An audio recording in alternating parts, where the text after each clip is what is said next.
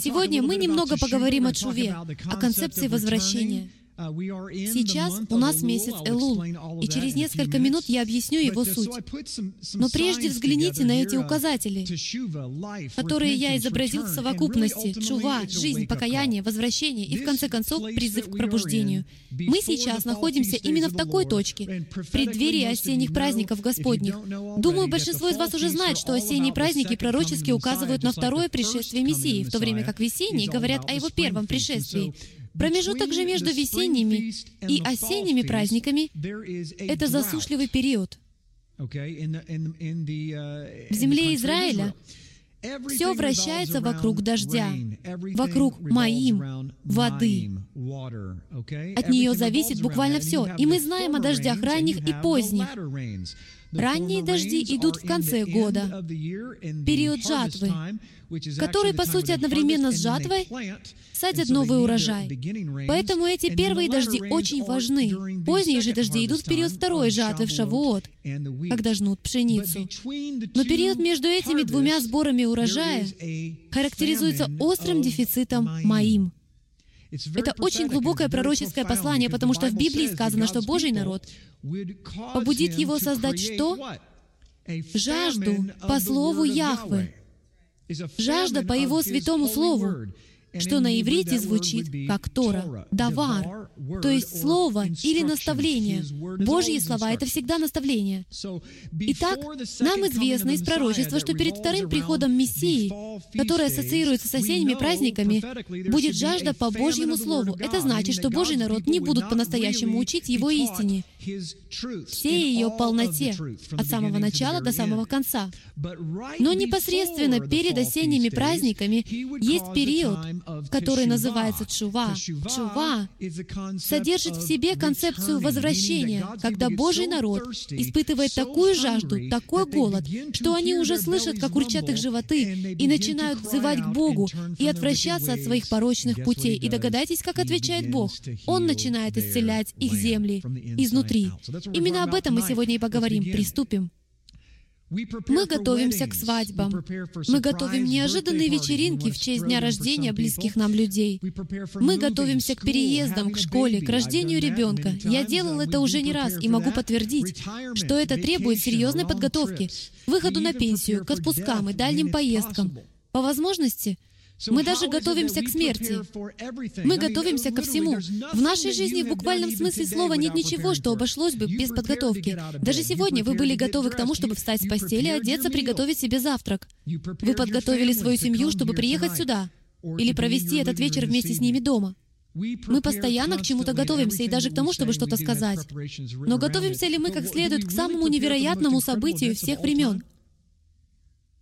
Насколько активно мы в действительности готовимся ко второму пришествию Мессии? Подумайте об этом. Позвольте задать вам один вопрос. Скажем, если бы я смог доказать вам, что Мессия придет через 24 дня, и вы поверили бы в это? Или, скажем, если бы сам Иешуа появился и сказал, «Я хочу, чтобы вы знали, что я приду через 24 дня», как бы это повлияло на ваши поступки? Насколько бы изменилась ваша жизнь? Подумайте об этом. Давайте сейчас каждый из вас в течение пяти секунд представить себе самый важный, или, может быть, не самый важный, но актуальный вопрос в своей жизни.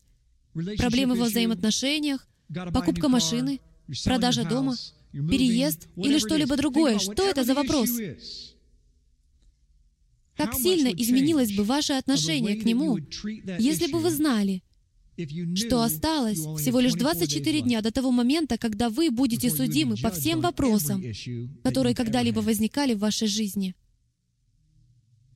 Как видим, вся суть в наших представлениях о будущем в нашем восприятии близости или отдаленности событий. Все зависит от того, что мы видим и в каком свете. Во всей Вселенной есть только два взгляда — наш и его. Именно по этой причине в случае с золотым тельцом, с точки зрения наших предков, они поклонялись Яхве. Почитайте, что написано в Библии. Там так и сказано. «И провозгласил Аарон, завтра праздник Яхве». Они просто хотели заменить Моисея золотым тельцом. Им нужен был посредник — Моисей был для них посредником. Но с точки зрения Яхвы это было идолопоклонство. Вы видите? Глобальная перспектива все изменяет. Как сильно изменилась бы ваша жизнь, если бы вы все знали наверняка? В самом начале этого учения хочу бросить вам вызов. Вы уверены, что верите во все это? Вы действительно уверены, что верите в Бога Авраама, Исаака, Якова и в Его Сына Иешуа, который грядет судить мир? Вы скажете, что, конечно же, верите. Но во что вы верите? Существует два вида веры. Помните, что было сказано в самом начале? Есть автопилот и есть ручное управление. Это два вида веры. Его точка зрения и наша точка зрения, но есть еще и два определения веры. Первое из них греческое, которое гласит, что вера — это умственное согласие, которое может постоянно изменяться в зависимости от ваших убеждений. Еврейское же определение веры звучит так — доверять и повиноваться чему-то навеки неизменному. Вот наставление. Оно никогда не изменяется, и я доверяю ему, потому что оно заслуживает доверия. Что же характеризует любое общество с греческим мышлением? Мы постоянно меняем правила. Это признак номер один. И признак номер два — наше отношение к пожилым людям. Я проработал со стариками 10 лет. Я узнал от них так много нового и начал по-особому уважать пожилых. И знаете почему? Потому что я кое-что усвоил. Независимо от того, религиозны они или нет, они уже прошли это и имеют опыт и багаж за плечами. Мы не уважаем тех, кто заслуживает доверия и на кого можно положиться. Именно таков был смысл слова «пожилой» для израильтян первого столетия. Вы понимаете, о чем я? Слово «пожилой» означает «заслуживающий доверия». То есть, если кто-то говорит «я старик», то вы можете ему доверять. Вы смеетесь, но понимаете, что я говорю правду. Молодые люди в основном меньше заслуживают доверия, чем пожилые. Хочу быть пожилым. Я не боюсь постареть. В моей очищающей диете все равно ничего не изменится. Итак, что же подразумевает эта концепция? Можно ли сказать, что мы готовы только потому, что приняли спасение? Как вы готовитесь к встрече с Яхве? Это серьезный вопрос, и наступит день в моем поколении, при моей жизни, когда я поднимусь на эту сцену. И у нас будет очень серьезный разговор о том, чем мы занимаемся. Сейчас у нас лишь предварительный разговор. Итак, что же такое готовность? Просто принять спасение? Что значит быть готовым? Вспомните притчу о десяти девах. Я не буду сейчас ее читать. Если кто-то не знает, она находится в 25 главе Евангелия от Матфея. Это общеизвестная история. Вот десять дев, которые приглашены на брачный пир. Все десять. Все они ожидают, и каждая знакома с женихом и невестой. Это подразумевается само собой, если вы что-нибудь знаете о свадьбах в древности. Все десять дев были приглашены, и у каждой из них с собой было масло. Поначалу между ними не было никаких различий. Все выглядели одинаково. Они знали примерное время прибытия жениха. Они только не знали точного часа. Но они знали, что он в пути, поскольку различали времена и сроки, и потому не шли в темноте. Но пятерым из них пришлось уйти. Почему? В чем было различие? Пятеро из них были подготовлены благодаря маслу. Единственное различие заключалось в масле. У меня нет времени углубляться в этот вопрос, потому что он заслуживает отдельного исследования. И если будет возможность этой осенью, я проведу учение о масле и его значении в Писании, в Библии. Единственное, что могу сказать, все понимание сводится к маслине, из которой получают масло, и к процессу его изготовления. Именно в этом заключалось отличие тех дев, у которых не хватило масла. Они не подготовились. Что самое шокирующее, из того короткого описания, которое у нас есть, очевидно, так это, что каждая из этих дев была избранным участником команды. Но пятерым пришлось уйти.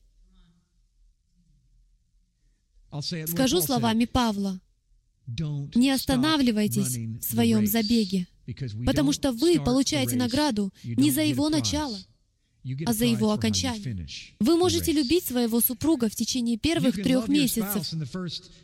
Это не составляет труда. В день свадьбы это вообще кажется чем-то очень простым. Но если проходит полгода, а ваш муж так и не научился опускать крышку унитаза, то все серьезно усложняется.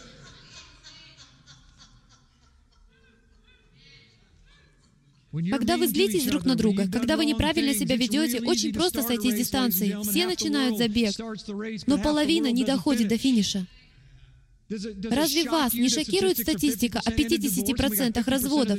Мы видим, что на пир вошла только половина дев, хотя приглашены были все 10. Только половина. Давайте рассмотрим определение слова «готовить», взятое из интернета. Подготавливать. Заранее приводить готовность или соответствие, или оснащать для достижения какой-либо цели проведение какого-либо мероприятия и так далее. Готовить материал для письменного или устного изложения, например, готовить отчет, готовить речь или учение наподобие моего. Еще одно определение — организовывать, принимать меры по систематизированному планированию и приложению объединенных усилий, например, строить заговор, готовить забастовку, разрабатывать план по захвату директорского кресла. Последний пункт лучше было бы не включать.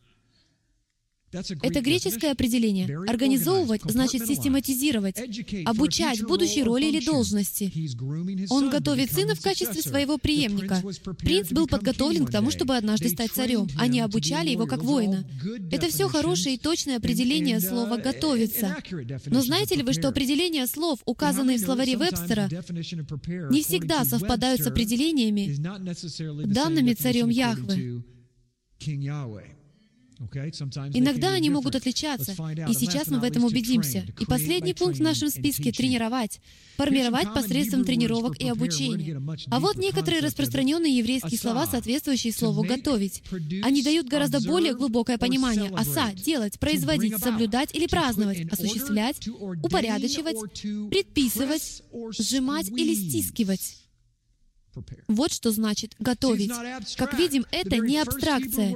Первое же еврейское слово, которое мы рассмотрели, имеет отношение к созиданию, производству, соблюдению, празднованию, получению чего-то, что ранее не существовало, посредством упорядочивания или давления. Таким образом, если вы сегодня находитесь под прессом, то знайте, что вы — маслина. Таковы правила игры, и суть ее в том, чтобы выдавить из вас священный елей, чтобы Бог мог освещать этот мир. Именно для этого предназначен елей. Его использовали во святилище для миноры, которая освещала храм. И Иешуа в его пришествии сам будет светом для храма. Почему? Потому что Он елей радости. Аминь. Хорошо. Как насчет слова «кадош»? Вы скажете, вот это да, вот уж не думал. Слово «кадош» связано с подготовкой именно так. Это одно из определений слова «готовить». Оно означает «сделать священным», «отделить», «осветить», «посвятить» или «хранить святыни». Вот что сказано в книге пророка Иеремии 51.28. «Вооружите против него народы, царей Мидии, области начальников ее и всех градоправителей ее, и всю землю, подвластную ей». Здесь слово «вооружите» на иврите соответствует «кадош», что значит «отделите». Бог говорит, с одной стороны народы, а с другой мой народ. Я хочу углубить понимание понятия «готовиться», потому что, говоря о подготовке, мы думаем об ингредиентах. Нам сразу же приходят мысли о еде. Но взгляните на взаимосвязь между словами «оса» и «кадош». Что-то становится священным, отделенным, объектом соблюдения и празднования, сжимания и сдавливания. Вот что такое подготовка в еврейском понимании. Еще одно слово «кун», которое означает «быть твердым или утвержденным». Быть установленным или закрепленным, надежно размещенным. Вы скажете, подождите-ка, каким образом слово «кун» может относиться к понятию подготовки? Подумайте об этом. Каков конечный итог подготовки? Достижение желаемого результата. Конечный итог стояния у плиты — это торт или что-либо другое, что вы готовите. Конечный итог оса подготовки в библейском понимании для лидерства в кахал, в собрании — которое мы называем церковью, посвящение на служение. Но этому предшествует процесс подготовки. Кто из вас знает, что вы царство священников? Чем же, по-вашему, вы должны заниматься? Честно говоря, никто из нас не представляет, каковы обязанности священника. Представьте себя три тысячи лет назад. Все мы, по всему миру, признающие Иисуса своим Мессией, Говорим, я священник. Хорошо. Телепортируйте себя на три тысячи лет назад и попробуйте исполнить обязанности священника рыба, оказавшаяся на суше. Вы не будете выглядеть как священник, вести себя как священник. Вы вообще ничего не знаете о священниках. И что же вы будете делать? Скорее всего, осуждать священников в законничестве. Сэр, что это у вас на голове? Вы не знаете даже смысла тех цветовых оттенков, которые избрал Яхве. Даже тканей. Мы должны изучать все это. А что же сказано в греческом? В нем это слово означает приводить в состояние готовности. Готовить, заниматься приготовлениями, все подготавливать. Вы видите, насколько это поверхностно по сравнению с тем, что мы только что узнали? Греческое определение — просто готовить. Но постойте, мы это уже и так знаем. Мы же как раз и пытаемся дать определение слову «подготовка». Но в греческом языке определение зачастую дается на основании самого слова. Но так вы не достигнете понимания. Взгляните, какая глубина. Евангелие от Матфея 3.3. «Ибо Он тот, о котором сказал пророк Исаия, «Глаз вопиющего в пустыне, Приготовьте путь Господу. Прямыми сделайте стези Ему. Это крайне важный стих. Вы согласны? Здесь Евангелие от Матфея 3.3 Иоанн Креститель, то есть Йоханан, погружающий, говорит, «Приготовьте путь Господу». Было бы неплохо понимать, что он имел в виду. О чем он думал? Например, когда мы слышим «приготовьте путь Господу», нам на ум приходит что-то наподобие выпекания торта. Но что имел в виду Иоанн? Мы хотим знать. И единственная возможность выяснить это — проникнуть в его разум и спросить, какой смысл ты вкладываешь в слово «приготовьте». И вы знаете, что это вполне реально, потому что Иоанн был евреем, говорящим на иврите. Единственным существующим в то время Писанием был Танах, то, что мы называем Ветхим Заветом. Он называл Писаниями. Один из наилучших способов провести исследование фактического значения какого-либо слова в Новом Завете заключается в том, чтобы обратиться к Септуагенте, греческому переводу Ветхого Завета. Найдите то слово, которое соответствует интересующему вас в третьей главе Евангелия от Матфея, и просто загляните в еврейский оригинал. В результате вы получите точное значение слова. Давайте так и сделаем. Рассмотрим следующий фрагмент Писания, потому что Иоанн процитировал именно его. Книга пророка Исаии, 40, Стих 3. «Глаз вопиющего в пустыне. Приготовьте путь Господу. Прямыми сделайте степи стези Богу нашему». Значит ли это, что мы всего-навсего должны проложить какую-то дорогу? Ведь мы сразу же думаем о чем-то подобном. Это слово «пана», что означает поворачивать в направлении к чему-то или сворачивать в сторону от чего-либо, обратиться и сделать развернуться. Поэтому позвольте задать вам вопрос. Если бы я не сказал вам, что речь идет о подготовке, то какое вы назвали бы слово, описывающее разворот, поворот в сторону, подтвержденное делами обращения, покаяние? И неужели для вас стало потрясением, что Иоанн проповедовал именно об этом? Он говорил, «Я пришел, чтобы приготовить путь Господу, потому что Исаия пророчествовал обо мне. Это моя миссия». Его миссия по подготовке заключалась в обращении. Подготовка — это не движение в том же направлении, в котором вы шли раньше и думали, что идете правильно. Само определение этого слова в иврите указывает на необходимость прекратить делать то, что вы делаете, и повернуть. Но мы не знаем, на какую именно дорогу надо свернуть. Теперь у нас возникла проблема. У нас уже есть половина решения этой дилеммы. Мы останавливаемся на пути, потому что не совсем уверены в необходимости сворачивать. Дорога такая ровная, и на нее недавно нанесли свежую разметку. Но это не значит, что вы должны ехать именно по ней. Существует множество дорог, но нам необходимо выяснить, какая из них абсолютно правильная. Поэтому мы останавливаемся, съезжаем на обочину, Смотрим на GPS-навигатор и задаем ему вопрос. В ответ мы слышим тот самый приятный женский голос, который постоянно говорит мне, «Развернитесь, вы проехали ваш поворот». Вы едете в неверном направлении.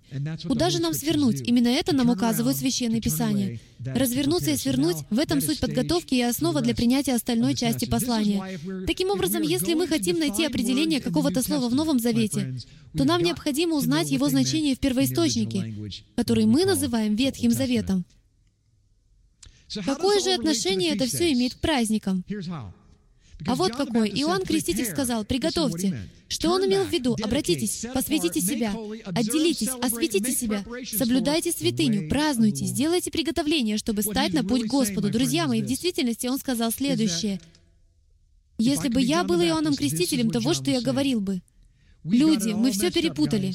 Нам были даны невероятно святые наставления, но всевозможные религиозные системы взяли Божьи наставления под свой контроль, что-то к ним добавили, что-то убрали, и создали структуры, которые полны религии и держат Божий народ в плену. Что мы должны сделать, так это приготовиться. Мы должны убрать все плотские ингредиенты, ничего не добавлять и не убавлять.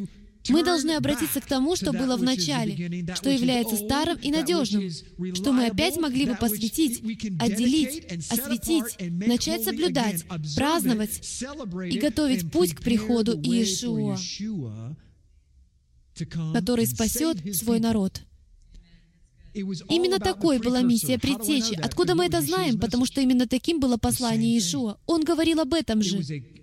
Это было предупреждение. Приготовьтесь, я уже иду. Приготовьтесь, я уже иду. Итак, каким образом мы готовимся? Останавливаемся и поворачиваемся. Но давайте посмотрим, к чему мы должны повернуться. Итак, мои праздники. В чем вообще важность осенних праздников? В книге Левит 23.2 сказано, «Объяви сынам Израилевым и скажи им о праздниках Господних, в которые должно созывать священные собрания. Вот праздники мои». Кто-то скажет, скажет, это же еврейские праздники. Вовсе нет. Еврейские праздники — это мои праздники, говорит Яхве. Никто не может предъявить на них права. Яхве знал, что из-за них может возникнуть драка, как в тот момент, когда двое пятилетних детей находят одну игрушку. Именно так все и было бы. Это мой праздник. Нет, это мой праздник. Северное царство сражалось бы с Южным до тех пор, пока одно из них не было бы истреблено. Вот почему Яхве сказал, это мои праздники. Почему же Он заповедал нам соблюдать эти священные дни? Потому что Он знает, если нам позволить жить по собственному расписанию, то мы будем мчаться со скоростью 160 км в час, забывая обо всем, чему Он нас хочет научить. Яхве предоставляет нам пункты остановки, в которых мы можем спокойно предаться воспоминаниям и размышлениям о прошлом и будущем, торжествуя вместе со всем Его народом, рассеянным по всему миру. Осенние праздники пронизаны идеи подготовки. Большинство из нас в восторге от Суккота. Как только Суккот заканчивается, у нас всех остается только одно занятие — отчитывать следующие 364 дня. Потому что мы уже не можем дождаться, когда же опять придет этот праздник. Но вся суть осенних праздников, сама концепция Чувы, покаяния, возвращения, подготовки, на самом деле заключается в том, чтобы восстановить и пересмотреть наши взаимоотношения с Ним, а также напомнить себе о грядущих последних днях Земли в преддверии Его возвращения. Большинство людей в пророческих кругах уже не могут дождаться, когда же придет Мессия. Они, наверное, сочли бы меня безумцем, но я скажу, что не стремлюсь побыстрее увидеть Его пришествие, потому что из моей Библии мне известно, что в тот день всем будет не до веселья. Когда начнется великая скорбь, вы не вскочите утром скрывать с радостным криком «Аллилуйя!» еще три с половиной года. Вы будете в страхе прятаться по пещерам. Так сказано в Библии. Ваши крыши будут пробивать град из камней весом в 40 килограмм. Погибнут 2,5 миллиарда человек. Миллиарда. Это в 10 раз больше, чем население США. Будут происходить ужасные вещи. Третья часть водных ресурсов Земли станет совершенно непригодной для питья. Будет нехватка воды и еды. В Библии говорится, что дойдет даже до того, что некоторые родители будут есть своих детей. Это будет ужасно. Поэтому простите меня, если я скажу, что не тороплюсь. Потому что нужно еще многое сделать. Потому что люди в процессе подготовки. Еще недостаточно тех, кто готов. Если бы вы узнали, что в США вся электроника остановится и все электросети будут полностью отключены, то как бы вы готовились к этому? Остановились бы вы в своих делах, чтобы приготовиться? Отложили бы вы все в сторону, чтобы сосредоточиться на заповеди, приготовиться к тому дню, который грядет. Дамы и господа, достаточно отключить электричество, и мы вернемся в каменный век. Мы американцы и гордимся этим, но только потому, что у нас все есть. Вы бы расспросили у какого-нибудь кенийца в Африке, как выживать. Они живут даже без тех рубашек и обуви, которые вы называете архаичными. Они даже не узнают, что наступила великая скорбь, пока с неба не начнут падать камни. Мы не готовы. Ни физически, ни духовно. Как вы знаете, все праздники указывают на Мессию. Быстро пройдемся по их перечню. На Пасху он умер, на опресноке он был положен в гробницу, избавив землю от греха. Он воскрес на праздник первых плодов. Святой Дух Руаха Кадеш сошел на Пятидесятницу, или на иврите на Шавуот. Праздник Йом-Труа, о котором речь пойдет через несколько минут, возвещает о том, что Мессия вернется. Десять дней, которые называют десятью днями трепета. Почему? Потому что они указывают на излияние Божьего гнева на землю. И хвала Господу, нас в это время здесь уже не будет. Это называют судным днем или днем искупления. Единственный день в году, когда священник входил во святилище, чтобы искупить наши грехи. И вот, наконец, мы достигли Суккота или праздника Кущей, который символизирует брачный пир Агнца в начале тысячелетнего царствования нашего Мессии. Итак, давайте поговорим о месяце Элул, потому что у нас осталось не так много времени. Это месяц Шувы, который в еврейском календаре предшествует Тишрею. Первая Тишрея — это праздник труп, Йом Труа. Но вернемся на 30 дней назад. Это время окончания засушливого периода, голода по Божьему Слову, когда Бог начинает слышать свой народ. Кстати говоря, это цикл. Вы знаете, что иврит — это тоже цикл. Это круг, в котором все повторяется сначала. Мы знаем, что наш Бог не грек, потому что земля круглая. Если бы он был греком, то сделал бы ее плоской. Такой землей проще управлять. Но вернемся к месяцу Элул. Что когда-то происходило в Египте? Там на протяжении 400 лет был голод по Божьему Слову. Евреи вообще не знали Бога и в конце концов начали взывать. Они начали каяться. Бог услышал их плач. Вы знаете, что в Писаниях так и сказано? «Я услышал вопль народа моего». Скажите, когда они плакали? До какого момента? Вот до этого. Мы начинаем готовиться за 30 дней до праздника труп, который пророчески говорит о возвращении Мессии. Мы приступаем к концепции созерцания. Конечно же, мы должны быть готовы всегда, все время. Это всего лишь ежегодный период напоминания о том, что нам следует смотреть вверх. Итак, Элул, давайте разберем это еврейское слово по буквам. Это четыре буквы. Алиф, ламит, вав, ламит. На иврите это значит «искать». Таково исходное значение слова «элул». Причем имеется в виду поиск внутри самого себя. Это взгляд внутрь себя. Кроме того, раввины древности говорили, что Элул — это акроним. Алиф ламит, вав ламит, что значит «они», «лидоди», «видоди ли». «Я принадлежу возлюбленной, а возлюбленная мне». Это песня песней Соломона о муже и жене. Это история любви. Мессии, жениха, идущего за своей невестой. Такова концепция слова «элул». Он провозглашает перед своим приходом, «Я принадлежу возлюбленной, а возлюбленная мне, я гряду, готовься». Давайте заглянем в книгу Исход, глава 21, стих 34. Он дает еще более глубокое понимание концепции Чувы. Хозяин ямы должен заплатить, отдать серебро хозяину их, а труп будет его. Этот стих говорит о том, что если кто-то убил животное соседа, то он должен возместить ущерб, выплатить цену убитого животного. Здесь слово «отдать» — это «шув», что на иврите является корнем слова «тишува», что значит «возвращать», отдавать обратно. Те из вас, кто отдают что-либо физически или эмоционально своим супругам, умственно, окружающим людям, когда они задают вам вопросы, когда вы учите их, финансово на те нужды, которые открывает вам Яхве, осознаете ли вы при этом, что в действительности делаете? Да, вы понимаете, что значит отдавать, но знаете ли вы, что совершаете на самом деле с точки зрения иврита? Отдаете обратно. Дело в том, что в иврите, в отличие от английского языка, нет такого понятия, как дать кому-либо что-либо. Вы видите, насколько мы эгоистичны в современном американо-греческом обществе? Я хочу тебе что-то отдать. Какой я замечательный. Если отдаю тебе что-либо, то ты, как добропорядочный человек, должен сказать что? Спасибо, потому что великий я даю что-то несчастному, нуждающемуся тебе. Но в иврите все обстоит иначе. В иврите я отдаю обратно то, что изначально мне не принадлежало. Все, что у вас есть, не ваше. Поэтому не слишком восторгайтесь собой, когда Отец вложит в ваше сердце желание пожертвовать. Например, тысячу или десять тысяч долларов, или подарить кому-то машину. Не начинайте любоваться из-за этого самим собой, как будто вы заслуживаете благодарности. Сама мысль, сама идея о том, что вы заслуживаете благодарности, это в той или иной степени высокомерие, потому что мы ничего не отдаем, чтобы получать.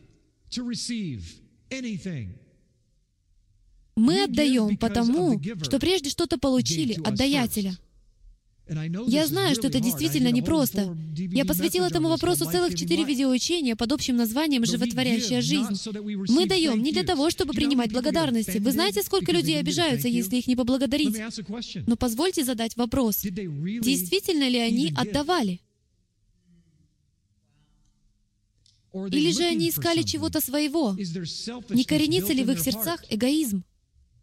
Это касается даже тех, кто обладает даром благотворителя, кого вы считаете величайшими даятелями. Действительно ли они величайшие из даятелей с его точки зрения?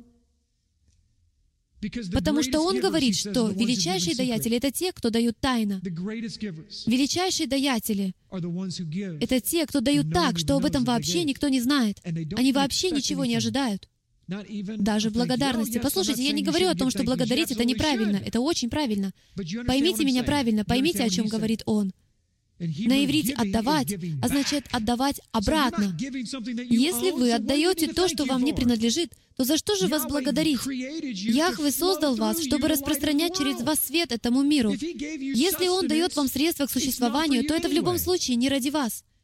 Это не для того, чтобы вы могли построить 22 дома в разных странах. Это не для того, чтобы вы сделали то или это. Бог дает вам пищу только для того, чтобы вы славили Его имя, дамы и господа, и открывали это понимание другим. Он является центром всего. Мы должны прекратить ставить в центр всего самих себя. Суть не в служении и страсть к истине, не в Джимми Стейли, не в ком-либо из вас, а в том, что мы трудимся вместе ради Него и Его имени, чтобы опять помочь приготовить путь Господу. В этом вся суть. Тот миг, когда мы станем даятелями ради чего угодно, кроме Него, ожидая что-либо в ответ, я попрошу Аву сделать все, что он захочет, чтобы это служение прекратило существование, потому что я не желаю иметь ничего общего со служением или общиной, или братством, которое строит что-либо без цели прославить Его имя. Итак, месяц Илул — это время оценить самого себя. Действительно ли я лично знаю царя? Некоторые из вас, которые слышат сейчас мой голос, не знают царя. Вы одна из тех десяти дев, но вы не знаете царя. Вы не знаете, чего он от вас требует. Возможно, вы даже не знакомы с ним лично.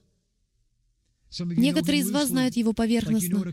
Так, например, вы знакомы с кем-то из коллег, но знаете ли вы его любимый цвет? Вы знаете, какой любимый цвет у Яхвы? Как бы странно это ни звучало, у него есть любимый цвет. Неужели вы знакомы со своим царем настолько плохо, что даже не знаете его любимый цвет?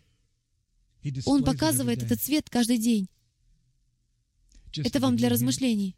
Действительно ли я следую за ним и люблю его всем своим сердцем, разумом, душой и силой? Чье царство вы строите, свое или его? Действительно ли я прилагаю все усилия к тому, чтобы направлять свою жизнь на его пути? Или же я просто заглядываю в окно. Супруги, некоторым из вас надо подняться на борт корабля. Вы должны понять, что уже хватит заглядывать в иллюминатор. Вы достаточно сильны, чтобы сокрушить преграды, войти в свой удел, взять в руки жезл и стать главой своего дома, стать лидером. Возможно, вы знаете всего лишь два библейских принципа. Будьте лидером в них, и Бог откроет вам третий. Он не говорит, станешь лидером, когда выучишь наизусть всю Библию. Он говорит, веди других так, как я веду тебя. Это 30-дневный период, это время, когда, согласно наставлениям учителей древности, сердце и уши Яхвы более открыты к его народу, чем в любой другой месяц. И на то есть причина, о которой мы поговорим через минуту. Это время покончить со старыми привычками, парализующими наше возрастание. Кто из вас знает, что в течение 11 месяцев года мы можем жить в собственном ритме, по собственным шаблонам, разрушительным привычкам, от которых действительно сложно избавиться? Если мы не используем этот период, отделенный нашим царем, который говорит, настало время покончить со старыми привычками, настало время смириться, настало время разрушить вражеское ермо, мы просто будем и впредь делать то же самое, неделя за неделей, снова и снова. Это время осознать собственный эгоизм и предвзятость. Вы знаете, что мы эгоистичны? Вы знаете, что Яхве сотворил вас в самом начале самодостаточными. Именно в этом заложена основа для эгоизма. Самодостаточность — это хорошо. Яхве создал ваши тела так, что они обеспечивают сами себя. Он сделал так, что вы хотите есть. Вы знали, что это тоже эгоизм. Но это здоровый эгоизм. Затем пришел Хасатан и все извратил, сделал порочным. Кстати, в английском языке этимология слова «порочный» передает идею двух скрученных нитей.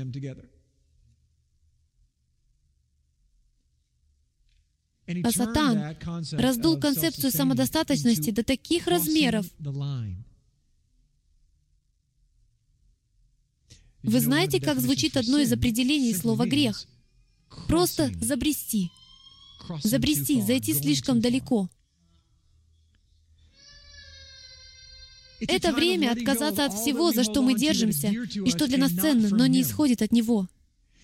Это время развития доверия и более глубокой чувствительности не только к Его путям, но я бы еще добавил Его народу. Вы знаете, что из-за своего эгоизма мы становимся бесчувственными. И позвольте сделать признание. Я на вершине списка. Я на самом верху, и никто из присутствующих здесь не может со мной состязаться. Я борюсь с эгоизмом всю свою жизнь. Потому что мне нравится комфорт. Я люблю, чтобы ночью было 20 градусов, а днем 22.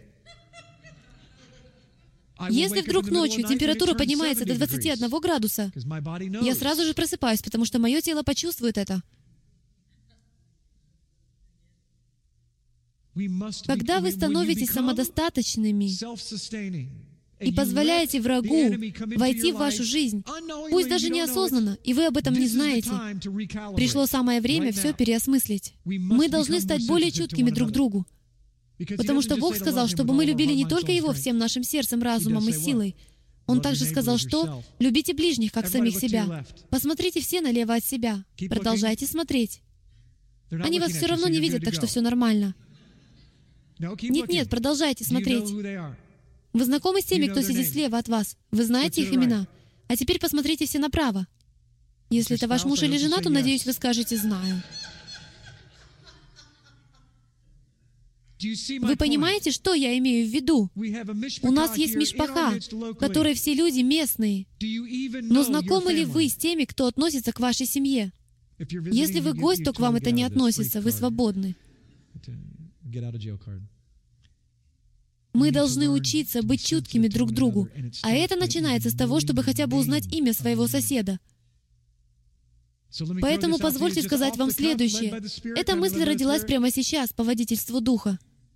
Я же могу быть ведом Духом. Кто-то сказал нет. Хорошо, спрошу еще раз. Могу я быть ведом Духом? Отлично. И вот что Дух говорит в этот вечер.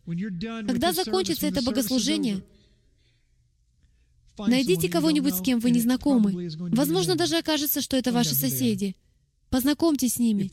Если здесь их мишпаха, их семья, их семья, то вы просто обязаны знать их лично. Будьте чуткими. Настало время выйти за пределы своей зоны комфорта. Могу заверить вас, Яхве не желает, чтобы вы находились в зоне комфорта. Если вы действительно следуете за Ним, то это всегда будет доставлять вам дискомфорт. Это время, когда мы проявляем инициативу приблизиться к месту Его возвращения.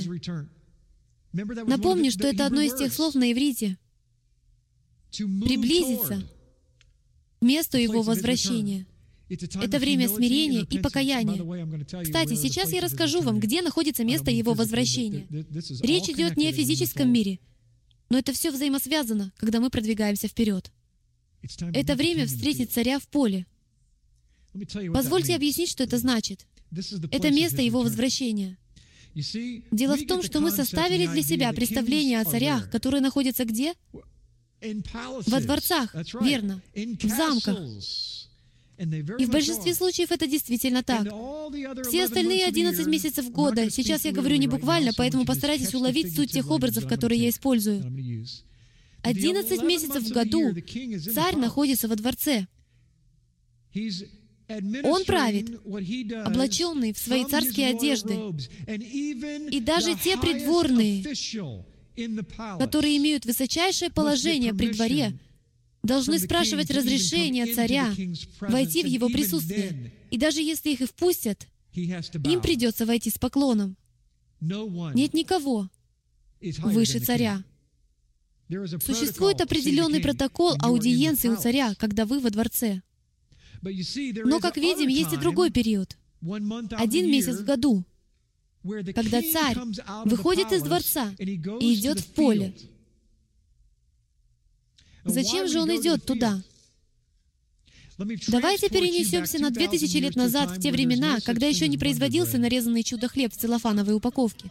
Или хлеб из Екиля, который можно купить в местных магазинах. Тогда ничего подобного не существовало.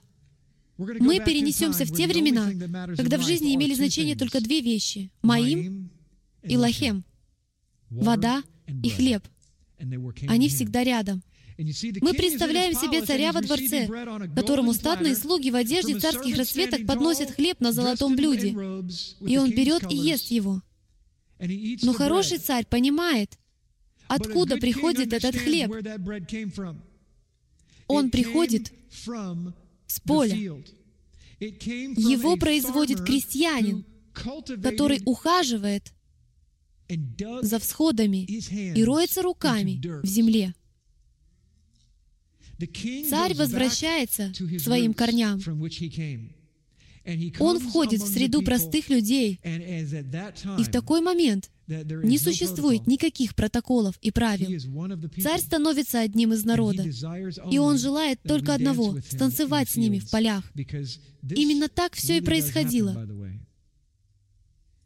В полях Израиля, во время праздника Шавуот, во время жатвы пшеницы, источника для получения лахем, люди выходили в поля и танцевали, пели.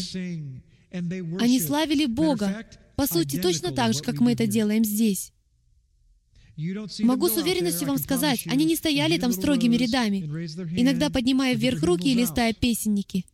Я не шучу, это исторический факт. Израильтяне в древности танцевали. Они приносили с собой знамена, которые мы сегодня еще называем флагами, и веселились от всей души. Именно в этот период и в такой обстановке, согласно Писанию, танцевал Давид.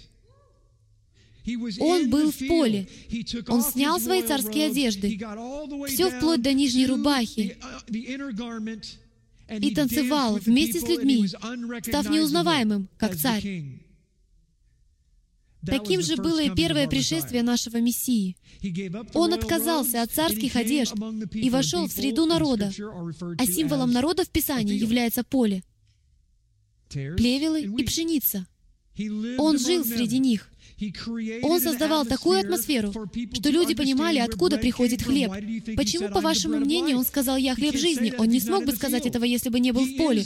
Он действительно является той пищей, которую мы едим. Таким образом, Он приходит, чтобы встретиться с нами в поле. Итак, данный период года заключает в себе двоякий смысл. Это нечто наподобие кнопки перезагрузки для принятия того, что Иешуа сделал 2000 лет назад и напоминание о том, что Он прямо здесь, среди нас. И мы не обязаны обращаться к Нему, как к Царю. Позвольте объяснить, чтобы никто не понял меня превратно. Это время вспомнить о том, что Его ученики не обращались к Нему как к Царю. Согласитесь? Надеюсь, вы признаете, что они не преклонялись перед Ним, как перед Царем. Даже после того, как Он воскрес из мертвых, они общались с Ним на равных. Иешуа был для них товарищем, и учителем. Он был для них братом. Он был тем, рядом с кем они жили, вместе с кем они ели, преломляли хлеб и готовили этот хлеб. Именно такими были взаимоотношения учеников с Иешуа. В другие периоды, в течение остальных 11 месяцев года, мы воспеваем хвалу нашему царю, исходя из того представления, что он восседает на своем престоле. И это действительно так. Но в месяц Илу мы вспоминаем, что он вернется в поле. И мы должны быть готовы. Мы должны приготовить хлеб. Что такое хлеб? Хлеб жизни, согласловно Писанию, это Его Слово мы должны восстановить, поднять на должную высоту, заново осветить, сделать священной и почитаемой Тору, вернув ее на пьедестал, как Божье наставление, потому что Он грядет, чтобы научить нас их истинному смыслу. Поэтому для нашей же пользы нам следует не тратить время попусту, а заняться подготовкой, убрать что-то с пьедестала и вернуть туда то, что должно находиться там по праву. Аминь. Рассмотрим слово «покаяться».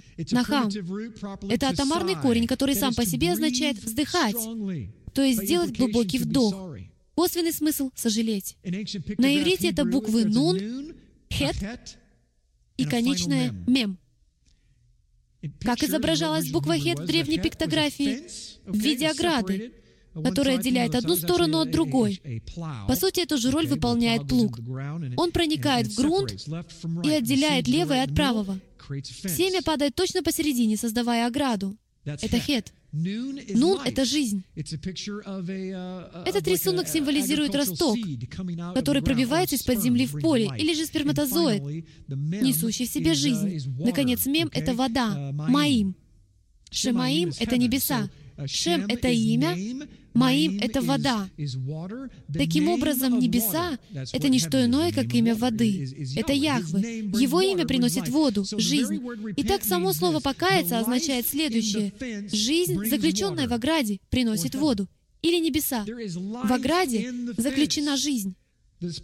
Этот плуг скрывает почву, и семя, которое не что иное, как Божье Слово, попадает в землю и создает ограду. Откуда я это знаю? Я охотник. И ограда между мной и оленем — это кукуруза. Он заходит за ограду и обратно уже не выходит. Он знает Писание, убегает в нее праведный и безопасен. Что это? Это подготовка пути к Господу. Это дорога, ведущая к свету. И наша задача — опять приготовить путь к Господу. Однажды это уже сделал Иоанн Погружающий. В конце времен это должен сделать Божий народ, единый, новый человек, Северное и Южное Царство. Они объединятся, чтобы опять приготовить путь Господу, но на этот раз будут действовать плечом к плечу. Я не знаю, как это случится, но Бог сделает это. Он найдет способ. Покаяние — это не только обращение от греха на уровне совести. Это еще и обращение к Богу на Его пути.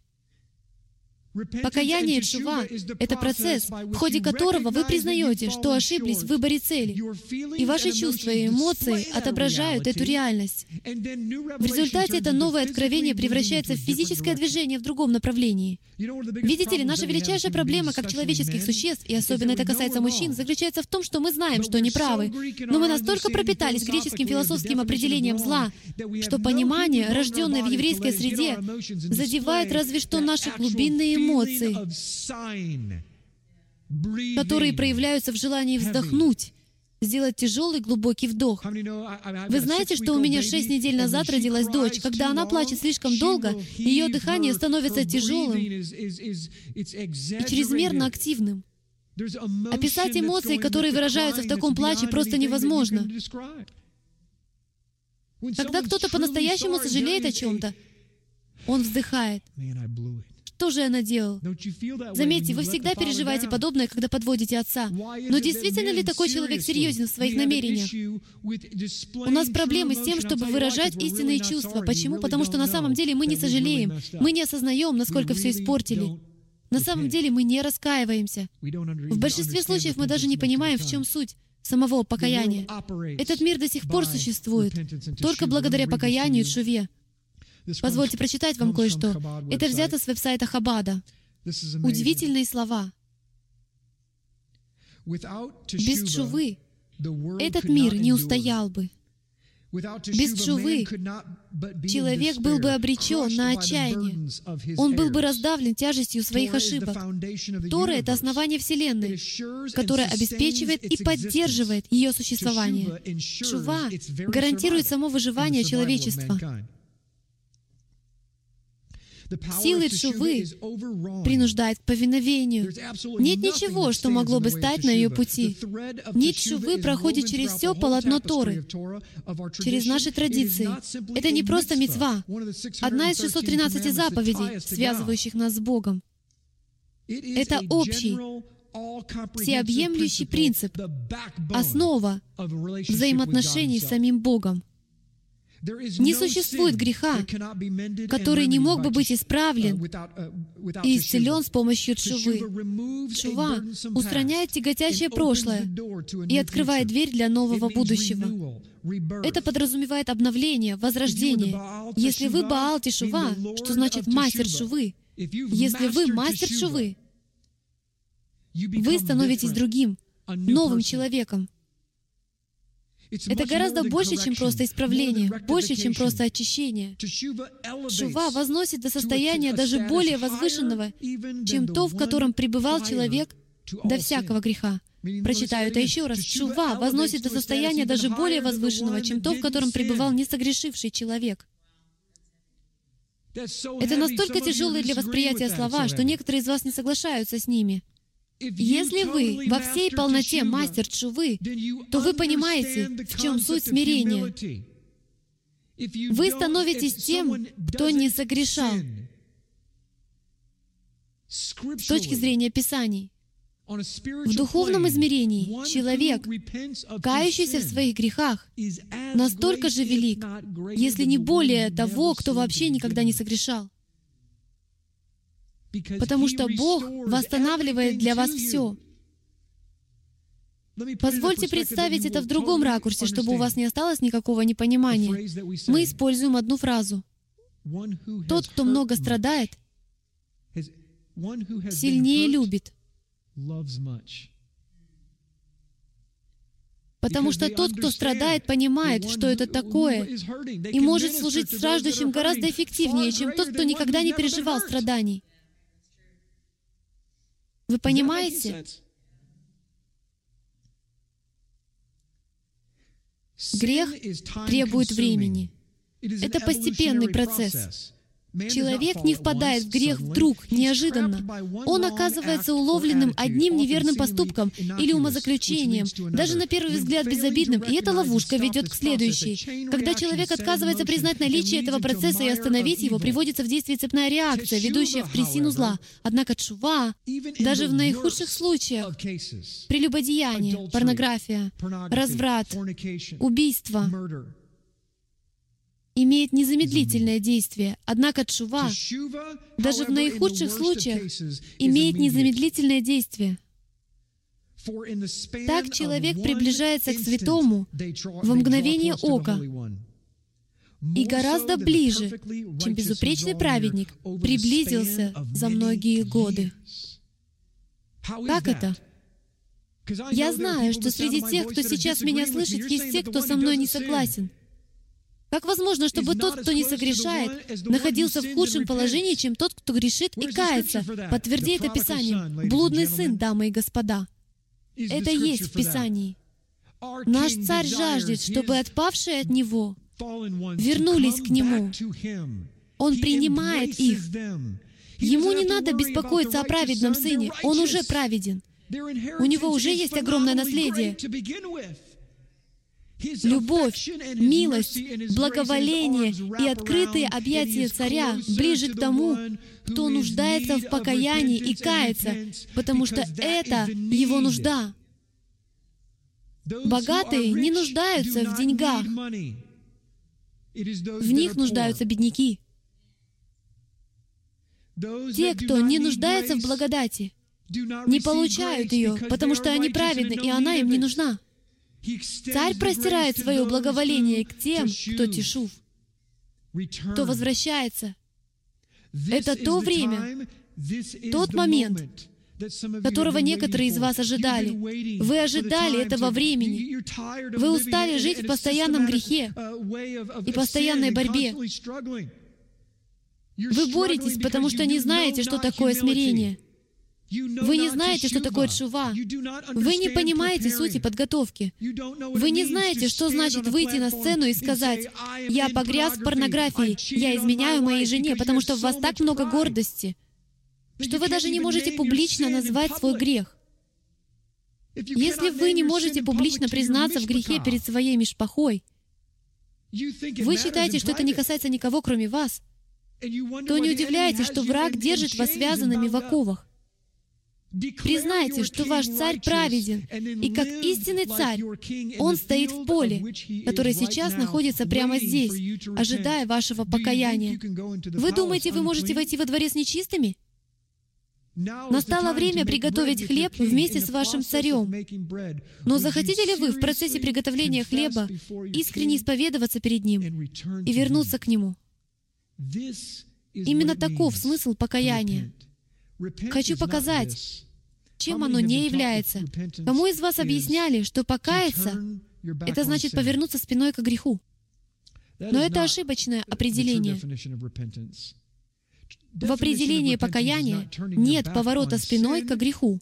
У евреев грех никогда не был в центре внимания. Но прямой объект упомянутого ранее определения — это именно грех. Почему мы всегда концентрируем на нем внимание? С точки зрения Яхвы, определение покаяния выглядит так.